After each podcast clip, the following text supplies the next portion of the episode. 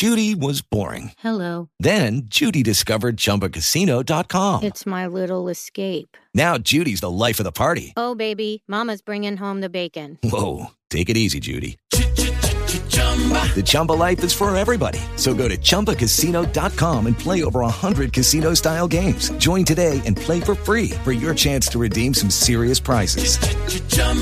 ChumbaCasino.com. No purchase necessary. Void where prohibited by law. 18 plus terms and conditions apply. See website for details. Lucky Land Casino asking people what's the weirdest place you've gotten lucky? Lucky? In line at the deli, I guess? Aha, in my dentist's office. More than once, actually. Do I have to say? Yes, you do. In the car before my kids' PTA meeting. Really? Yes. Excuse me, what's the weirdest place you've gotten lucky? I never win and tell. Well, there you have it. You can get lucky anywhere playing at LuckyLandSlots.com. Play for free right now. Are you feeling lucky? No purchase necessary. Void where prohibited by law. 18 plus. Terms and conditions apply. See website for details. Olá! Está começando o episódio 10 do Margens da Palavra. E nos encaminhamos para o final, não só desse ano tão desafiador, mas de duas temporadas de muitas aprendizagens. Entendemos a importância do mês de novembro como mês da consciência negra no Brasil e como pautamos a questão racial na maior parte dos episódios, neste não será diferente. Ao longo dos últimos 11 meses, por aqui passaram autores e autoras, pesquisadores, professoras, agentes culturais, mediadores de leitura, além de você, nosso ouvinte atento. E você deve ter percebido que a literatura foi um meio da gente falar de algo muito maior e que irriga o coração de toda a literatura: a vida. Sim, a gente continua sendo um podcast sobre literatura. Nos propusemos desde janeiro a falar de fora do umbigo crítico do eixo Rio-São Paulo. Pautamos com o nosso sotaque as discussões sobre livros e autoria. Mas o que a gente fez principalmente foi falar de vida, pensar a experiência humana e seus desdobramentos, especialmente em contextos como o do ano de 2020, esse ano tão maluco que fez a gente pensar na morte o tempo inteiro e a conviver com a iminência dela todos os dias. Falamos da vida das mulheres, da população preta, não apenas de Salvador. Conversamos sobre e com a juventude das periferias dos grandes centros. Buscamos compreender a política em torno do livro e da literatura, abordamos a vida que pulsa na leitura e abre caminhos para novos. Com a ebulição das manifestações nas ruas, debatemos sobre fascismo, racismo e resistência. Neste episódio de novembro, resolvemos falar de um tema que também está tanto na vida quanto na literatura, desejando jogar uma lufada de boas energias para quem nos escuta. Hoje, a gente vai falar sobre religiosidade e fé, sobre preconceito e intolerância religiosa e não tinha nome melhor para nos encontrar em uma conversa sobre isso, virtualmente, é claro, do que a poeta, professora e ialorixá Lívia Natália. Natural de Salvador, Lívia Natália é doutora em letras pela Universidade Federal da Bahia, onde também é professora de teoria literária. Ela estreou como autora em 2011 com o livro Água Negra, premiado pelo concurso literário do Banco Capital. Em 2016, seu poema Quadrilha, selecionado para o projeto Poesia nas Ruas, foi retirado de um outdoor em Ilhéus pelo governo da Bahia por criticar a violência policial. A literatura produzida pela escritora e por ela nomeada como adochada ou de encantamento se refere ao processo de renascimento vivido pelas pessoas que ingressam no culto aos orixás. Essa reflexão se pauta na cosmogonia africana e na ideia de ancestralidade e se constitui a partir de orientações das religiões de matriz africana, no caso de Lívia, do candomblé. Além de abordar a vinculação religiosa, sua literatura busca combater certa folclorização. Para isso, a autora rememora e marca em suas poesias símbolos e signos do candomblé, cuidando para preservar o segredo acessível apenas aos que são da religião. Tal caminho busca combater o racismo, sobretudo religioso, e para além disso se configura como tentativa de construir para a nossa vida o encantamento como abrigo, espaço de empoderamento e proteção contra a hostilidade cotidiana do mundo. A gente quer pensar um pouco que no imaginário nacional e internacional, uma das representações mais fortes sobre a Bahia é a do sincretismo religioso e a da forte presença das religiões de matriz africana. Né? E aí a gente se pergunta, é, de Jorge Amado, até antes de Jorge Amado, a Lívia Natália, é, como é que você enxerga essa presença religiosa na literatura escrita a partir da Bahia? E quando eu falo de Jorge Amado, a Lívia Natália, eu penso propositadamente, né, porque eu acho que são vozes bem diferentes, mas que pautam a, a religiosidade de matriz africana. Primeiro, é, obrigada né, pelo convite, uma alegria poder estar aqui. É, eu acho que é uma ideia fantástica esse trabalho que vocês propõem. Tem uma expressão que é da porteira para fora e da porteira para dentro. Então, o que eu entendo é que, por exemplo, Jorge Amado, Caribé, assim como outras figuras, né, outros homens brancos que fizeram parte de, de, de, de irmandades religiosas, como é o Eleachel ou Poafonjá, né, que é a casa-mãe de onde eu, eu venho, é, essas pessoas, por mais que frequentassem, por mais que estivessem de alguma maneira enfronhadas no cotidiano, elas tinham uma função política ali dentro. Então, o que se enxergava do que é o candomblé, do que é a vivência dentro do axé, é de alguém que está dentro, mas que de alguma medida está na exterioridade, né? não está verdadeiramente enfronhado naquilo que a gente chama de religião de matriz africana. Por quê? Um exemplo que eu dou, que eu me divirto muito sempre que eu, eu, eu penso, é que Vinícius de Moraes, que também caminhou muito pelo candomblé, ele na, na cantiga, que ele, na música que ele faz, né, Canto de Ossanha, ele vai dizer que Ossanha é ela, é uma, é, é uma, uma deusa, e Ossanha é um deus, ele é um, um, um deus é a, que, que fala a partir de um lugar de um determinado masculino. Então, isso talvez seja uma indicação muito poderosa de como nós soubemos preservar nossos segredos, em primeiro ponto, e de como também a branquitude ela vai até um certo ponto, até o ponto muitas vezes desse lugar de misticismo mesmo, né, no sentido inclusive estereotípico do termo. A branquitude muitas vezes vai até, até um certo ponto é, do que é que interessa guardar daquilo para botar num livro, para colocar num livro, para colocar numa música. A branquitude tem um limite, né? É, apesar de eu ter, a gente, como, como mulher feminista, negra, eu tenho muitas reservas à literatura de Jorge Amado. Não obstante, a gente reconhece a, importante, a importância de Jorge Amado para a formação leitora de toda uma geração, ou de várias gerações. Né? A minha geração foi impactada por é, é, Capitães da Areia. Né? Então, é, é por Jubiabá, enfim, eu, eu, uma das personagens dele tem meu nome, né, que é Lívia. Mas, no entanto, é, quando eu escrevo, quando eu me proponho a escrever sobre orixalidade, como eu gosto de chamar, a, esse lugar de fala é da porteira para dentro.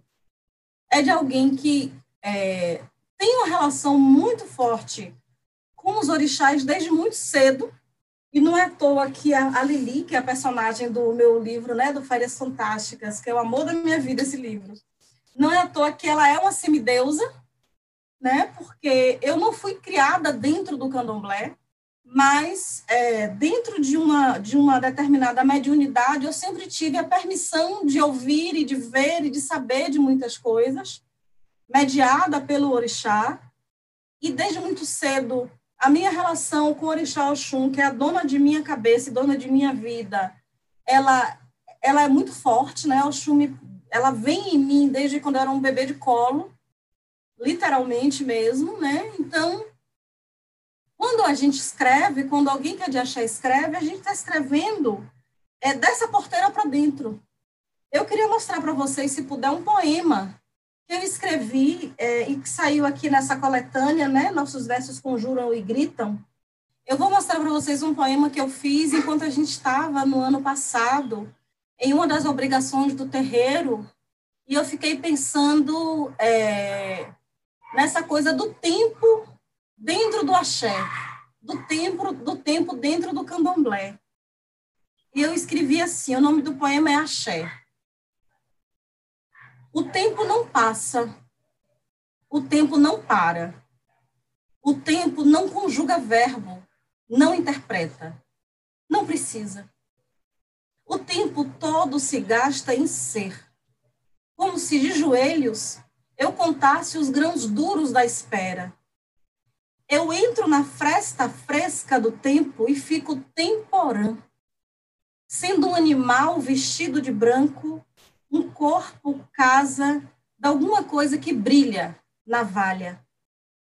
Uma vez adentrada no mistério, serei definitiva, como uma a dobra de uma concha.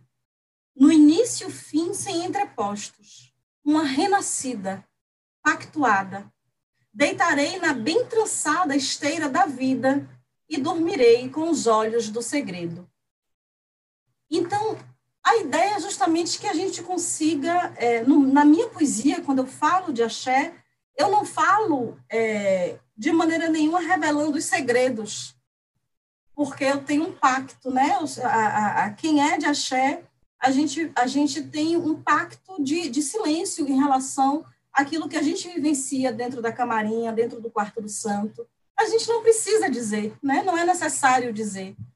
Mas eu preciso escrever sobre o que eu sinto quando eu estou lá dentro. E é sobre isso, basicamente, que eu escrevo. Lívia, eu quero te perguntar, é, quando você é, resolve tomar esse, se teve um momento específico que você resolveu tomar esse tema, se é que você considera um tema, é, dentro da tua produção literária?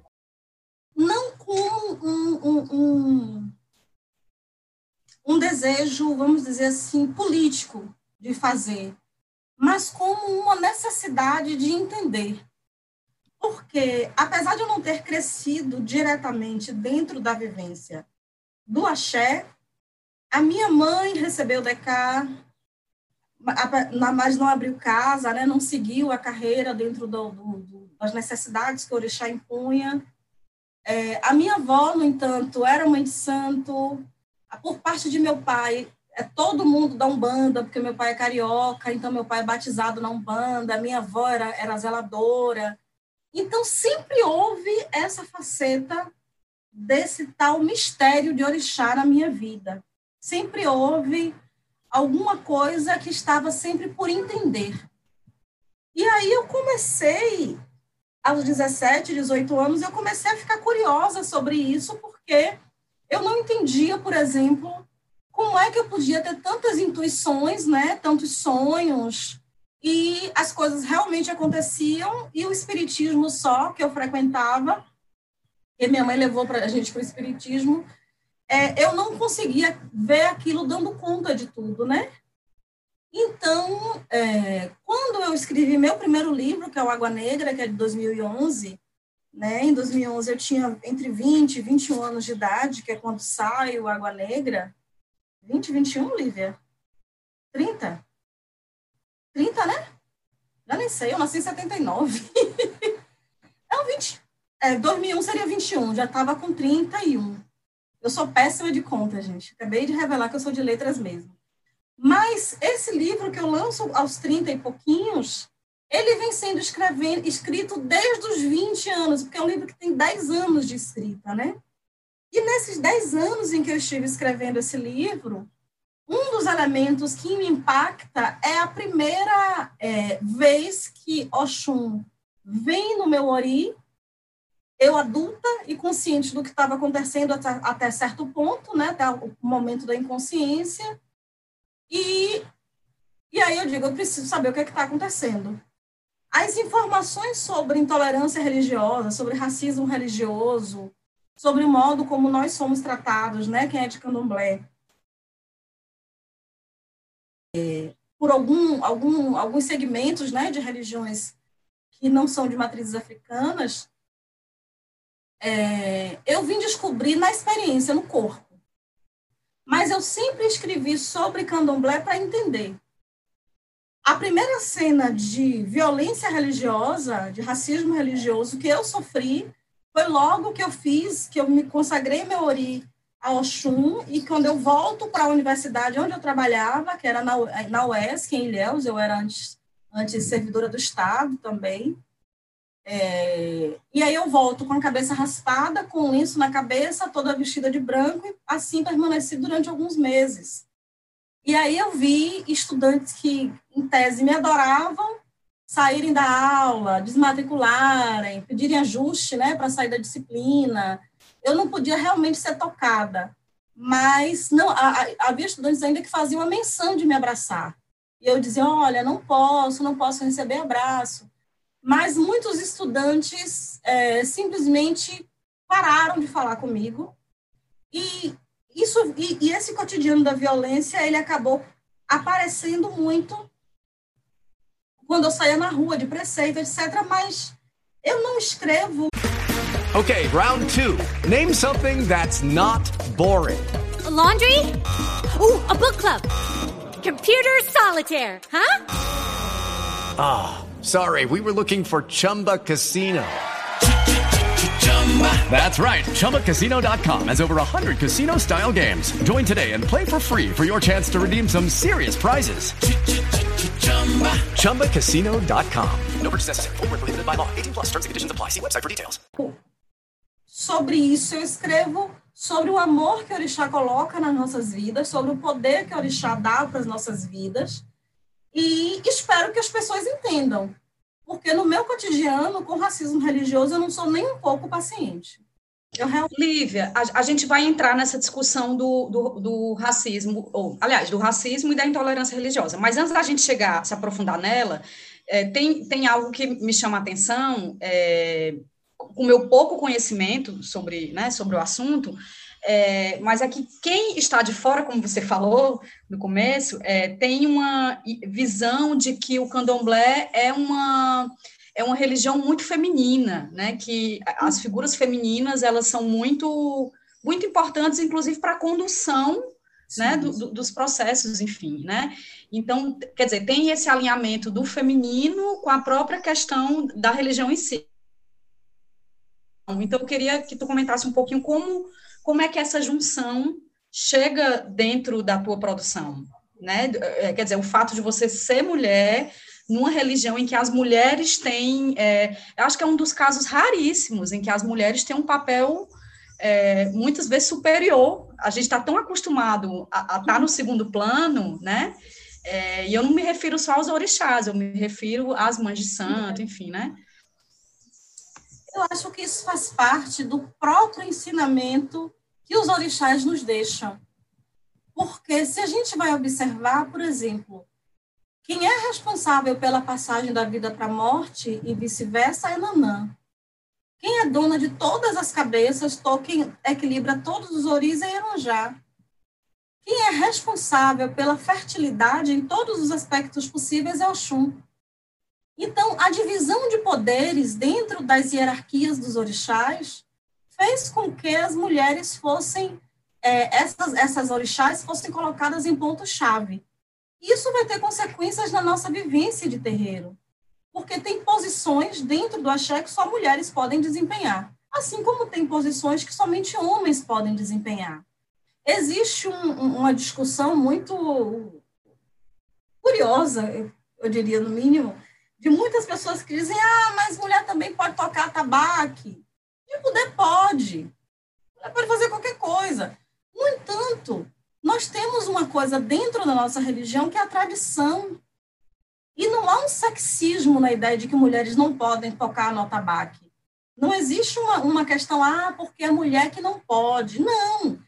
A gente precisa estudar, entender o que é religião, entender quem é a figura do atabaque, como ele se relaciona com o nosso corpo, para a gente entender por que é que uma mulher, se tiver um ogã presente, ela.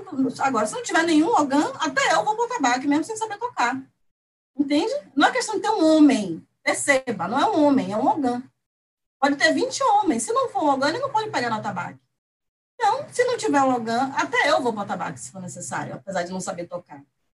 E isso faz com que a gente é, é, compreenda que essa lógica ocidentalocêntrica, né, do, de um feminismo branco não cabe para nós. O feminismo negro, dentro do candomblé, ele funciona muito, mas eu acho que a gente poderia funcionar mais pela lógica do feminismo, ou seja, do mulherismo africano, né? em que nós temos funções, em que nós temos, é, é, é, é, como é que a gente pode dizer, poderes, mas esse poder não é um poder que é feito para subjugar, não é um poder que é, que é feito para violentar. Os poderes que existem dentro de uma casa de axé são para fazer a grande roda da vida girar, como eu gosto de dizer. Então, nós temos ali, dentro, aqui na Bahia, que é onde nasce o candomblé, né, o candomblé brasileiro, a gente vai ter as três grandes casas comandadas por mulheres, a princípio, né? A gente vai ter a Casa Branca, o Afonjá e o, o, o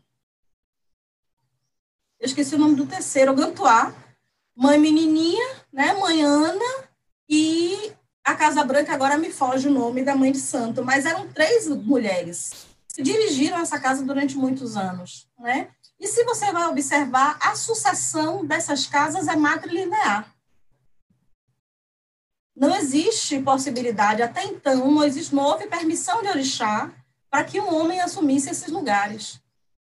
Por quê? Porque existe uma função da força do útero, da força do corpo feminino, não apenas o útero literalmente colocado, mas o útero como grande metáfora da fertilidade feminina. Então, quando a gente entra no axé, a gente aprende, por exemplo, ah, mas eu não gosto de candomblé porque candomblé é hierarquia. Gente, candomblé não é hierarquia de, de militar, né? No candomblé você vai ver aquela tia que no seu ambiente de trabalho, ela é serviços gerais. Você encontra ela lavando o banheiro. Chega no candomblé, ela é uma autoridade dentro daquela roça, porque ela tem saberes que são saberes que ela não exercita no outro contexto, mas ali naquele outro contexto ela é rainha.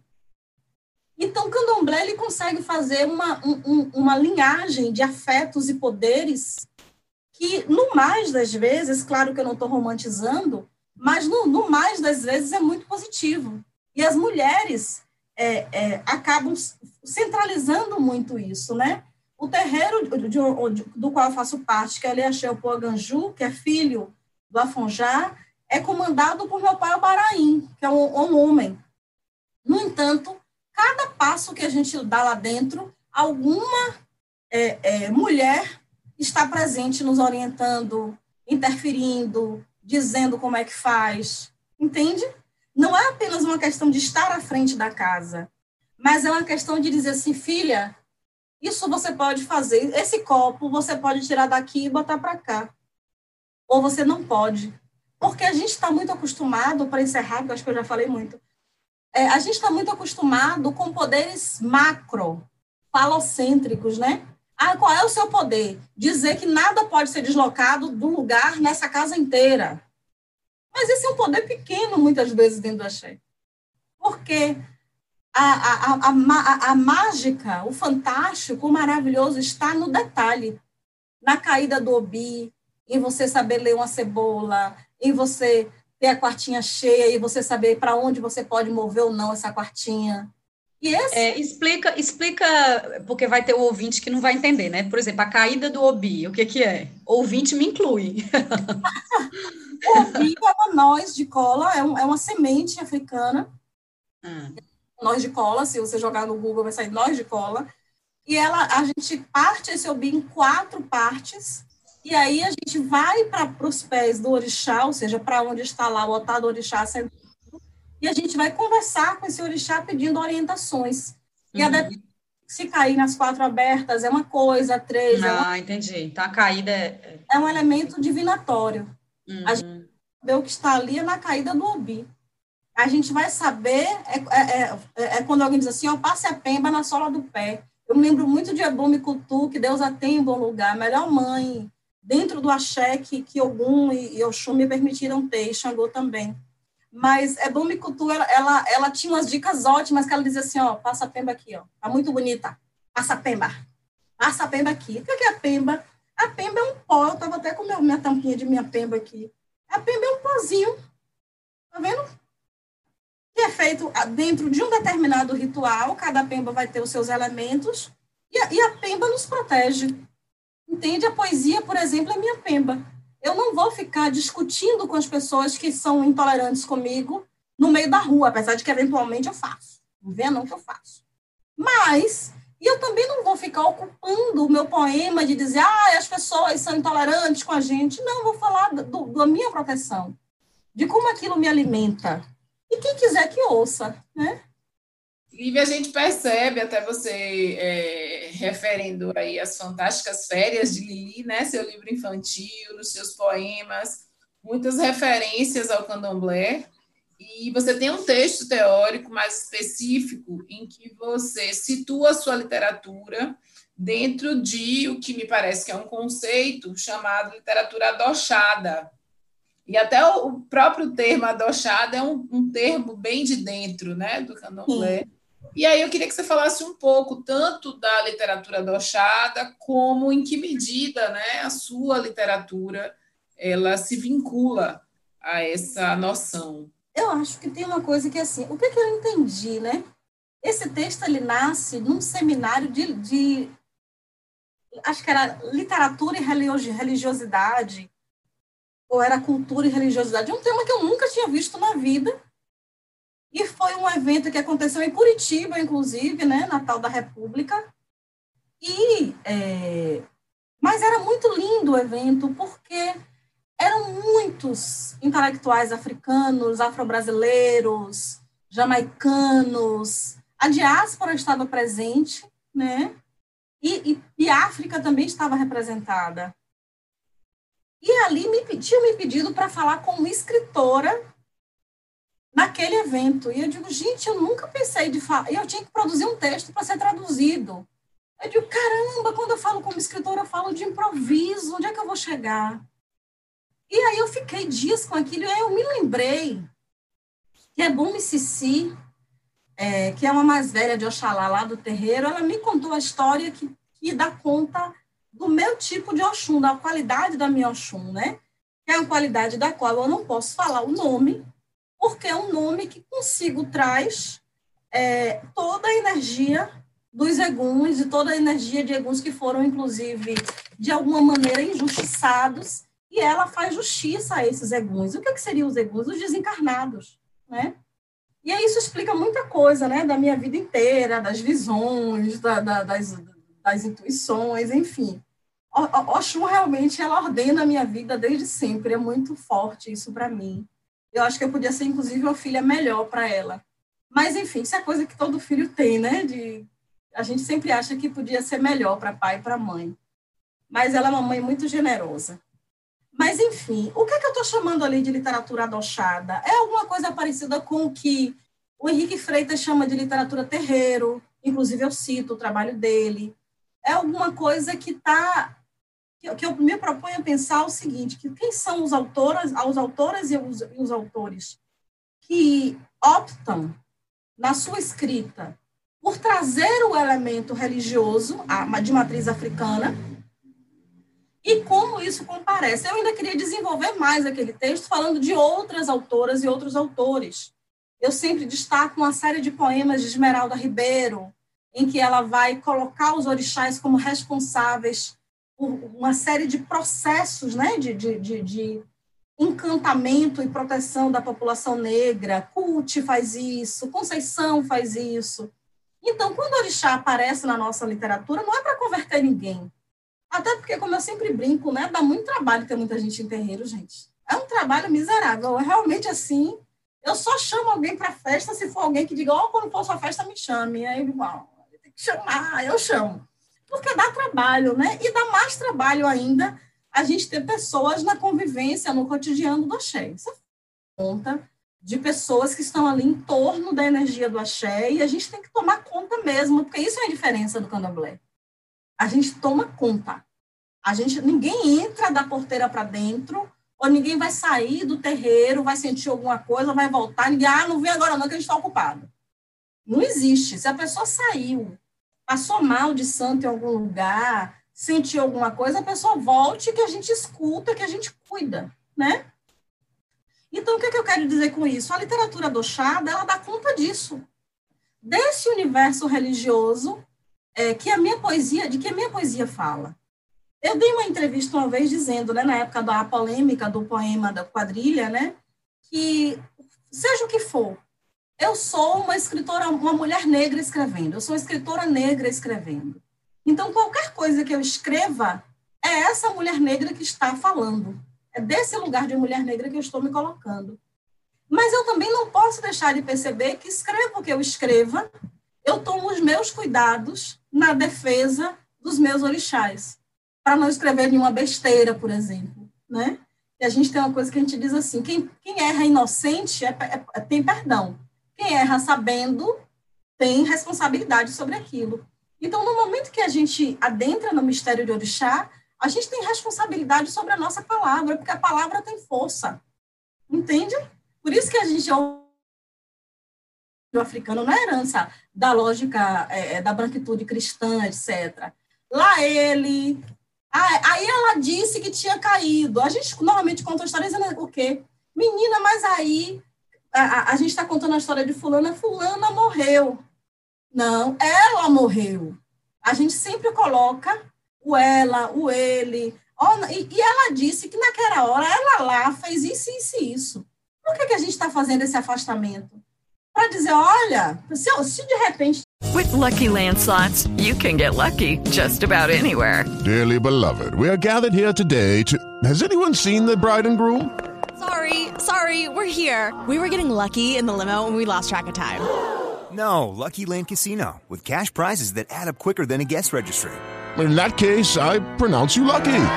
Play for free at LuckyLandSlots.com. Daily bonuses are waiting. No purchase necessary. Void where prohibited by law. 18 plus. Terms and conditions apply. See website for details. You've worked hard for what you have. Your money, your assets, your 401k, and home. Isn't it all worth protecting? Nearly one in four consumers have been a victim of identity theft. LifeLock Ultimate Plus helps protect your finances with up to $3 million in reimbursement.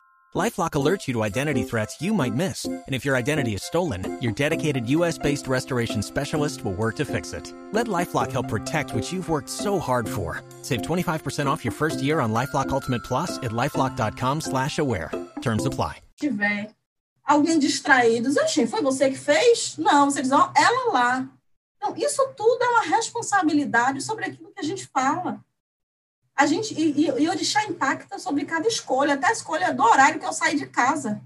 Seis horas da manhã, meio-dia, seis da noite, meia-noite. Não são horários para eu estar na rua andando. Eu tenho que estar debaixo de algum lugar, debaixo de algum teto. Né? Então, assim, a literatura dochada dá conta disso. Eu não sei se eu estou respondendo, Lu. Mas a literatura dochada dá conta disso, dá conta de que não é simplesmente para re recuperar a pergunta de Edman do início, né? não é simplesmente você ser, não, não foi nem de Ed, mas foi de Lu mesmo. É, não é simplesmente você ser o Jorge Amado e ser um, um, um Obá de um terreiro. Porque Obá não é Ogã, Obá é Obá. Entende? Obá, ele tem funções, mas ele não é um Ogã consagrado, orixá, etc, etc. Ele tem um outro processo de construção. Em algumas casas, hoje em dia, isso muda. Por que, que eu estou dizendo que antigamente esse lugar de Obá era diferente? porque eles tinham uma função política de defender o terreiro. Eram homens brancos que tinham uma função de preservar o terreiro das violências, que, porque inclusive existia uma lei né, que proibia o culto. E Jorge Amado foi essencial para isso, porque ele que institui a lei de liberdade de culto, né? Acho que a gente já, já ouviu falar sobre isso um pouco. Então, quando eu penso em literatura adochada, é pensar que aqui dentro existe um segredo. Dentro do meu ori existe um segredo que é um segredo que é resguardado pelo Adocho. E esse segredo, ele está presente na minha poesia. Mas não contado como segredo, mas contado como encantamento, né? Ou seja, leia e se até onde você tiver permissão, você chega. A partir de um certo ponto, não. É, teve um momento da sua fala que você disse que não escreve, é, não o interesse no tema não surge é, por uma pauta política. Mas a gente está num momento histórico, né, social, em que existe uma demanda eu acho que você concorda, existe uma demanda de se falar sobre isso, né? E aí eu aproveito para lembrar os dados que ainda são do ano passado, acho que esse ano ainda não foram atualizados, porque eles foram divulgados no fim do ano. É, então, em novembro do ano passado, é, havia um indicativo de um aumento de 81,4% é, de casos de intolerância religiosas registrados no Ministério Público da Bahia. É, e aí, assim, obviamente, isso inclui várias religiões, mas é, na qual mais pesa são as religiões de matriz africana. africana. Então, eu queria que você comentasse, é, embora isso não seja um, um plano político, com, é, como esse tecido social, como esse cenário é, muda ou não muda também o jeito que você vai, vai agir nessa literatura diante desses dados, e lembrando também que você trouxe teu, os teus casos concretos de vivência de intolerância religiosa. Então, essa pergunta é muito boa, Edna, mas pelo seguinte, é, eu entendo a escrita, a poesia, como uma coisa muito orgânica, uma coisa muito do, da organicidade, daquilo que eu estou vivendo, daquilo, do como eu estou pensando. Então, quando eu, por exemplo, quando eu falo sobre violência policial, em todos os meus livros, do primeiro ao último, ao mais recente, existe essa discussão sobre violência policial, sobre genocídio da juventude negra. Eu estou fazendo isso com. É, é, existe um projeto político subjacente. Sim. Criou a mim, inclusive, e ao qual eu sigo, ao qual eu, eu, eu, eu acato reconheço e me, me, me, me acrescento, né? Quando eu estou falando de religiosidade dentro dos, dos, textos, eu acho que a minha função não, assim como, por exemplo, nos poemas sobre intolerância, sobre é, violência policial, a minha função ali não é escancaradamente falar sobre aquilo, no sentido de, de uma militância óbvia a minha função é justamente pautar aquilo dentro da minha poesia, de maneira que as pessoas que comprem livro é, de poesia, de repente sejam é, é, impactadas, surpresas, por um texto que lá no monte de poema, que parecem poemas mais laterais, mas que são poemas que, inclusive, têm um, um, um troncamento, né?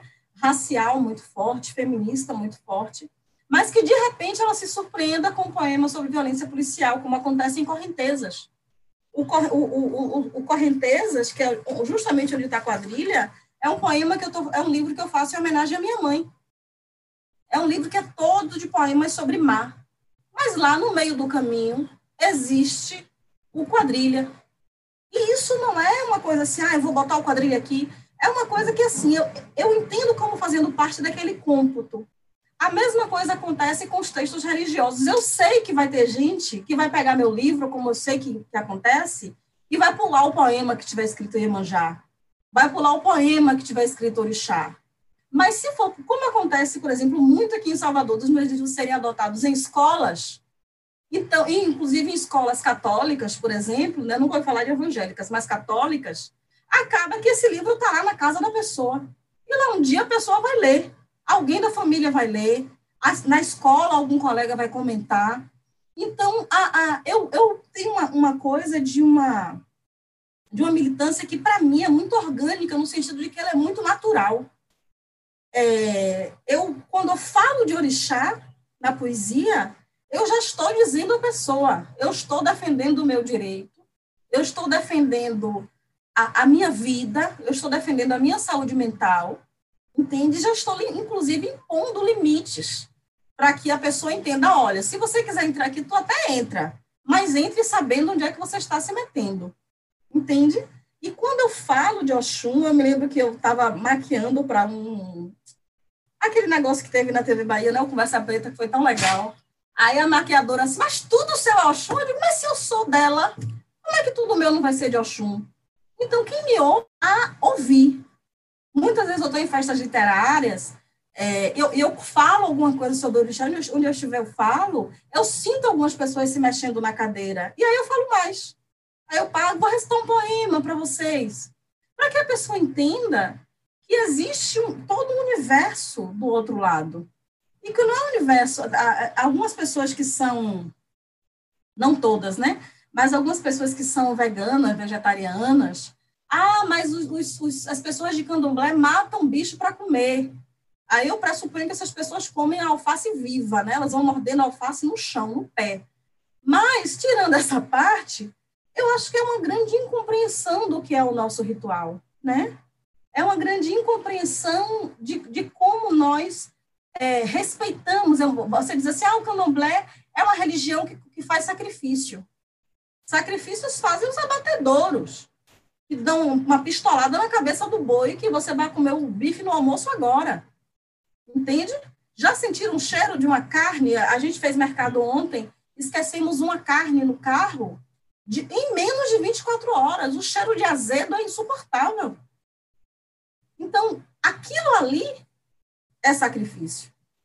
Quando a gente está dentro do axé, a gente faz o orô do orixá, a gente trata aquela carne, de tarde a carne ainda está com um cheiro bom, porque o bicho não sofreu no processo.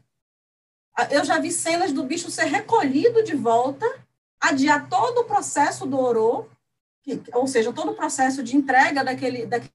Nenhum aceita sofrimento de ninguém, nem de filho, nem do, do, dos animais que vão ser consagrados a ele. E outra coisa, quando a gente faz um processo de uma festa ou de uma obrigação dentro, de um terreiro, toda a comunidade circunvizinha se alimenta. Eu conheço um terreiro em Areia Branca que tinha lá do lado uma igreja que toda vez que a gente estava fazendo a matança, o pastor que morava, acho que em cima ou nos fundos, sei lá, ele toda vez que a gente estava na hora do orô, na hora da matança, tocando, conversando com o orixá, fazendo qualquer coisa, ele começava do nada um culto. No entanto, os irmãos e irmãs dele do, da igreja passavam fome. E no dia seguinte, de manhã cedo, cinco e meia da manhã, começava a gente a ir lá, ó, disfarçando, fingindo que iam fazer alguma coisa. Oh, tem aí alguma, alguma sobra de galinha que possa me dar? Algum pedaço de bode? Tem aí alguma coisa? E as nossas panelas, que a gente não deixava que azedassem de um dia para o outro, porque a gente sabia que a comunidade ia buscar comida. Então, assim, tem uma diferença, né? A gente não está ali é, passando uma sacolinha que vai pagar as contas do pastor, da pastora, a gente não está ali fazendo o dízimo que vai construir mais uma igreja ostentosa. A gente está ali construindo a Xé, né? É isso. Lívia, então eu acho que durante a nossa conversa toda você, de certo modo, já respondeu um pouco do que eu vou perguntar, mas eu vou, eu vou pedir para você repetir. É, o que, que você acha, então, seja pela literatura ou por outras formas de manifestação artística ou não artística, o que, que você acha que o candomblé tem para ensinar aqueles que não são do candomblé? É, e pensando nesse momento que a gente está, é, eu não digo em relação à pandemia, mas o, o recado que essa pandemia também deu para a gente, né, para a humanidade toda. Então, o que, o que, que o candomblé pode ensinar para a gente é, enfim, mesmo que a gente não acesse esses, essa dimensão do segredo que você falou no início. Tem uma coisa que a gente diz do candomblé que tudo com tempo tem tempo. Ou seja, que é necessário saber observar e esperar. É necessário saber observar e agir. Por isso que a gente diz que tudo com tempo, tempo com T maiúsculo, que é a divindade, tempo, tem tempo. Tudo que estiver sob a margem é, da observação, da meditação, da espera, do cuidado, haverá o um momento da ação, haverá o um momento da interferência. Então, acho que o candomblé nos dá essa sabedoria. No meu terreiro, a gente estaria nesse momento entrando em água de Oxalá. No entanto, esse ano, uma das últimas obrigações que foi feita foi justamente a feitura de uma das minhas filhas, de uma filha pequena minha, que era no candomblé. E já foi no início da pandemia e ninguém estava entendendo muita coisa, a gente precisava fazer e fizemos. Mas é, eu acho que o candomblé nos ensina justamente uma sabedoria de respeitar o tempo, de respeitar a natureza, de respeitar o outro, do cuidado com o outro. Muitas vezes, quando a pessoa vai no axé, e, e, e a gente chama de, de, de, de dar santo, ou passar mal de santo, Você nunca viu aquela pessoa mais gorda na sua vida, mas no momento em que ela sente alguma coisa, ela é sua responsabilidade. E essa responsabilidade sobre a saúde, sobre a vida, sobre o afeto das pessoas, é uma coisa que o candomblé tem sistematicamente. Volto a dizer, eu não estou aqui romantizando. É claro que em todo contexto vai haver pessoas boas e ruins. Mas dentro do nosso ideal religioso, dentro do nosso grande projeto religioso no sentido de respeito de comunidade, o todo o terreiro é um quilombo. Todo terreiro é um ambiente de proteção. Entende? E quando a gente escreve sobre isso, a nossa poesia ela vira justamente uma extensão desse lugar.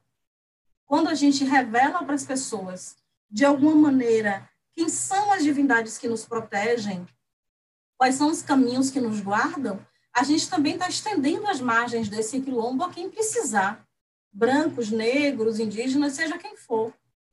É, e eu acho que é isso que a gente precisa entender, né? A gente está num momento é, político muito, muito complicado, a gente está num momento de sanitário muito complicado, a gente está em plenas eleições, e ontem passou aqui na rua mesmo um cara fazendo carreata, umas 30 pessoas pulando atrás do carro dele, todo mundo sem máscara. E de tudo que eu ouvi, porque eu estava indo comprar o pão, de tudo que eu ouvi pela rua, as pessoas dizem, eu nunca vi falar aquela coisa toda, foi uma criança que disse. E no candomblé, a criança também é um ancestral. Criança, o menino disse assim, muito revoltado, veja, esse homem passou por aqui só para sujar a rua toda. E nós moramos numa rua que é uma rua de periferia, que é, essa casa é a casa onde eu nasci, né? Então, quando o menino diz isso, ele tem uma consciência ambiental, ele tem uma consciência de respeito ao espaço do outro. Político, ele, os correligionários dele colocaram papel debaixo do portão daqui de casa. E a nossa casa é limpa com muito rigor. Quando eu chego, olha, eu quero que é isso aqui, gente. Esse quintal, todos os dias, meu companheiro lava, tá tudo sempre limpinho. E de repente você vai comprar seu pão, tá tudo de papel pela rua. Eu acho que essa, é, esse respeito ao outro, ao espaço do outro, à afetividade do outro, é alguma coisa que o candomblé tem. Quando alguém diz assim, tem que fazer, faça isso ou não faça aquilo, não é para ordenar o outro, é para o bem do outro. Por, por isso que a gente diz muito no candomblé, né, que você não pode ficar fazendo muita pergunta, porque tem tudo tem um tempo de aprendizado. E eu acho que a gente, enquanto seres humanos, também precisamos entender quais são os nossos tempos de aprendizado. O que é que a gente está aprendendo? com isso tudo que está acontecendo, né? Quais são as lições e quais são as necessidades, né, para as ações futuras? Lívia, a gente está se encaminhando já para o encerramento da nossa conversa maravilhosa.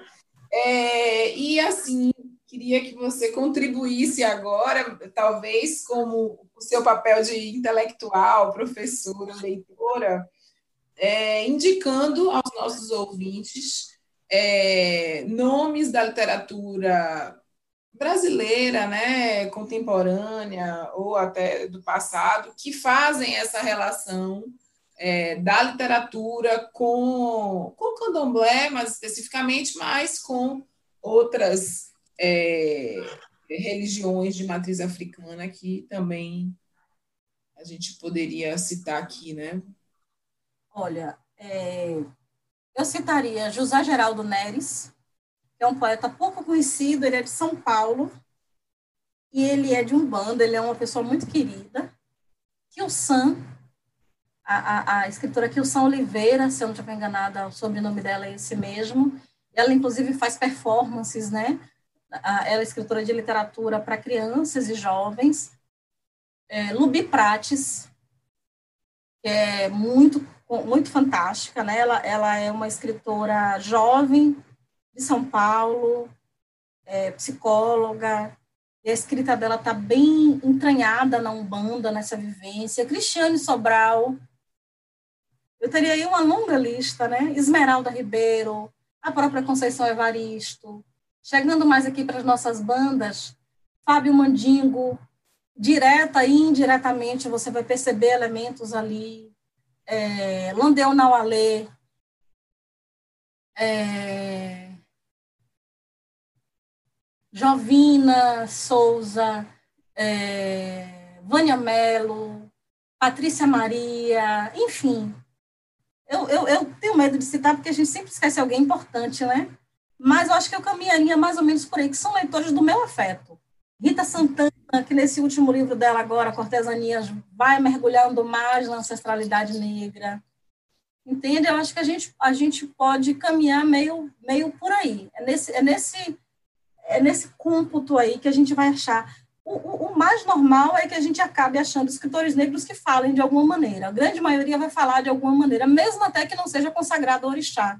Porque a questão, como eu disse, né, não é um gesto de conversão, é um gesto de compreensão, que é completamente diferente, né? Você acha que houve uma alteração no mercado editorial a partir de uma atenção das editoras a respeito do tema, ou elas foram cobradas a falar sobre isso? Porque, pela tua última resposta, é, a gente tem um número considerável de autores e de autoras que estão tratando dessa temática. Mas para as grandes editoras, não.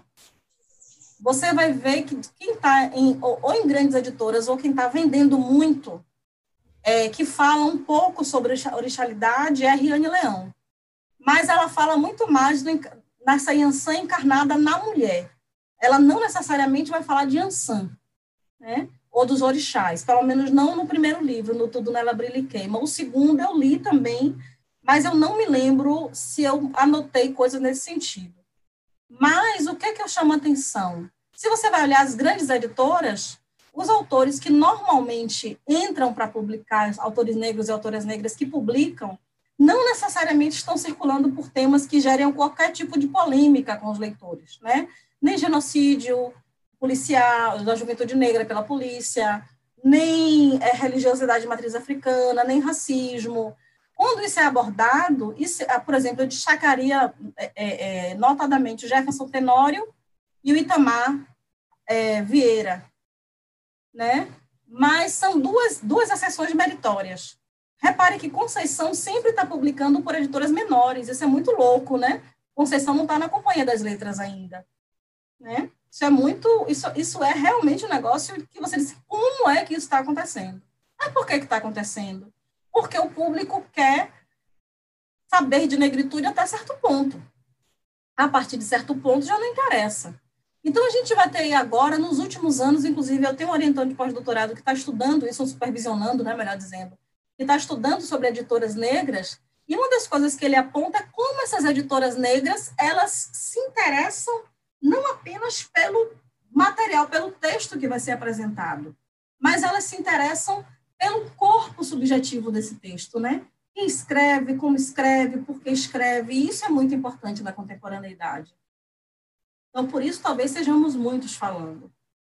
Então, Lívia, a gente quer agradecer a tua participação, foi rápida, porém intensa, e eu acho que é só o começo de um debate aí que a gente poderia estender e que a gente deseja é, retomar em outras oportunidades. Muito obrigada, viu, Lu? Muito obrigada, Edma.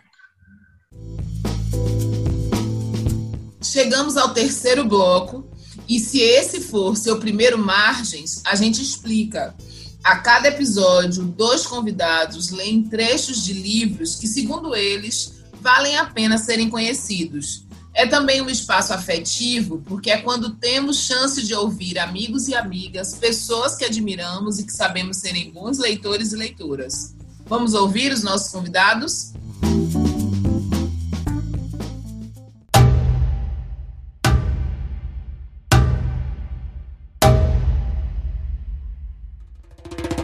Sou Anderson da Mata, professor de literatura na Universidade de Brasília e ouço Margens da Palavra desde o primeiro episódio. Não disse palavra a esse porco, pois bicho não nos entende em palavras, mas em atos.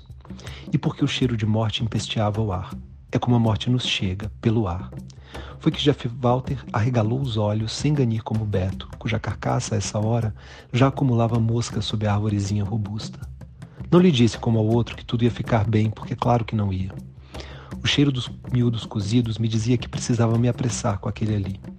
Arremessei a corda, puxei o peso do bicho com o impulso do meu corpo contra o chão, dei o nó de escoteiro. Lembra, chefe Walter, quando tu nos ensinavas a dar nós? E em silêncio? Como ele queria que eu lhe dissesse palavra. Podia ver em seus olhos arregalados o quanto algumas frases ditas fariam soar mais leve aquele fim ingrato. Enfiei a ponta da lâmina sobre a pele mole do seu pescoço. Não abri mais o corte. Queria e precisava vê-lo se afogar. Morreu assim, olhando o vazio com desdém, sentindo-se injustiçado. A última coisa que fiz foi lhe vazar os olhos. Burguês filho da puta. Marcelo Labes é um jovem escritor catarinense, poeta romancista. Publicou já alguns livros, Três Porcos é um deles. Foi publicado pela editora Caia Ponte, agora em 2020. É uma editora independente que trabalha com financiamentos coletivos, num projeto coordenado pelo próprio Marcelo Labes. Salve, salve, margens da palavra. Aqui quem fala é Dija Luz, cantor, compositor, negro, nascido em Salvador, criado em Porto Seguro e hoje residente em Lauro de Freitas. O que será feito do Novembro Negro? Por Zug Almeida. O novembro deu início marcado pelos 46 anos de resistência cultural de Leaie, pautados na luta racial, na afirmação e nas ofertas generosas de autoestima para o povo negro. Surge a minha primeira dúvida relacionada ao novembro. E se não fosse você, Ile? O isolamento social requerido pela pandemia impediu que abraços, sorrisos e beijos negros fossem trocados no quilombo do Barro Preto. Tudo em nome do respeito à vida. Ao acordar numa segunda-feira cinzenta, como parece ser o dia de finados, a fé católica nos impele a chorar nossos mortos e ser resignado pela fé. Em África, a morte é considerada uma transformação, a sublimação, a elevação para outro estado existencial. A morte é celebrada com festa, faces antagônicas de culturas distintas. O consolo católico induz chorar nossos mortos. A indignação política exige protestar diante do genocídio cotidiano praticado contra os irmãos negros. Política e religião sempre caminharam de braços dados em assuntos relacionados ao controle do poder. Na maioria dessas oportunidades, a representação religiosa estava ao lado do opressor. Acontece que esse novembro negro, atípico, coloca no meio da caminhada mensal uma eleição municipal com aspectos distintos dos pleitos anteriores. Uma corrida eleitoral que pôs na cena de disputa pelo poder negros e negras como protagonistas na disputa pela cadeira principal do Palácio Tomé de Souza, sede da Prefeitura de Salvador. O título de cidade mais negra fora da África, com a população formada por 83% de negros e pardos, a negritude vistosa exibida nas ruas da cidade, o impacto causado pelos protestos raciais do Black Lives Matter, os números altos nas estatísticas de mortes por violência de pessoas negras, deter maior parcela de desempregados, menor quantidade de anos de escolaridade e receber um terço do salário médio do trabalhador branco. Serão esses motivos suficientes para derrotar a oligarquia branca perpetuada no comando político de Salvador? Eis a minha terceira dúvida. Apenas uma certeza. Salvador nunca teve candidaturas tão excelentes em qualidade e quantidade para representar a maioria da população como nessas eleições de 2020. O eleitorado tem a responsabilidade de justificar nas urnas o mesmo orgulho negro exibido nas quadras, praças e praias diante dessa oportunidade ímpar de mudanças, de transformações sociais e de representatividade nos espaços do poder. Pega a visão, pois mais à frente vai estar o Dia da Consciência Negra e você vai saber que fez a coisa certa. Assim você pode fazer seu Novembro Negro sem camargos nem holidays. É por isso que você existe, Lê. Zuga Almeida é baiano, escritor e roteirista.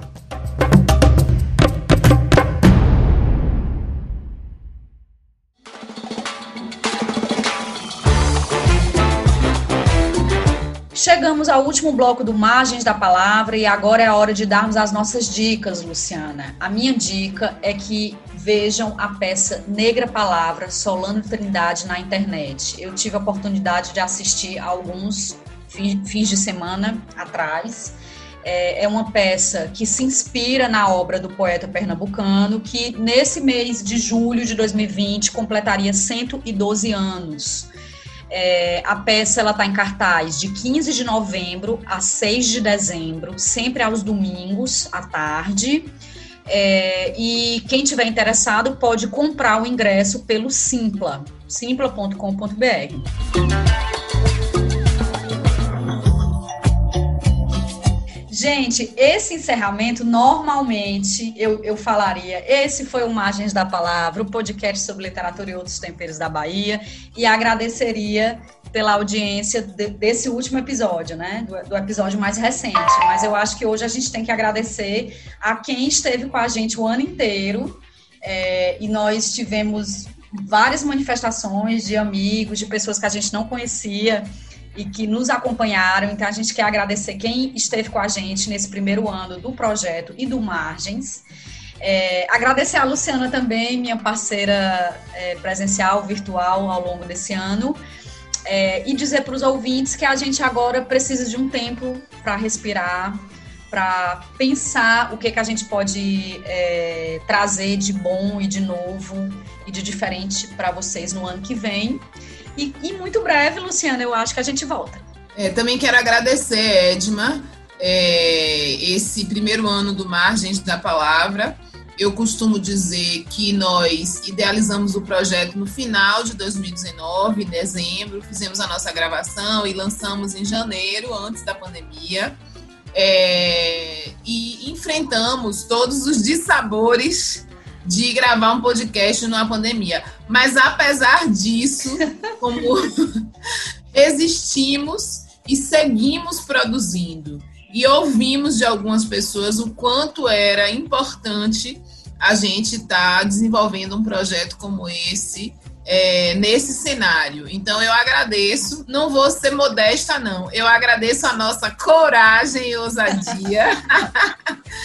é, realmente a gente precisa dar essa parada para o ano de 2021, a gente é, construir, projetar esse 2021 e reitero seus agradecimentos a todos e todas que nos ouviram, que nos seguiram, que nos divulgaram. E especialmente a você que pensou esse projeto, foi a ponta de lança e jogou ele para frente. E a gente está aqui juntas, né, nessa construção. Vida longa ao margens. Oba! Então pronto, então dito isso, eu vou seguir o nosso script. Esse foi o Margens da Palavra, o podcast sobre literatura e outros temperos da Bahia. Produção e apresentação Edma de Góes e Luciana Moreno. 2020 foi intenso e a gente quer que 2021 seja intenso também, mas em outra proporção. Fiquem com a gente e até muito breve.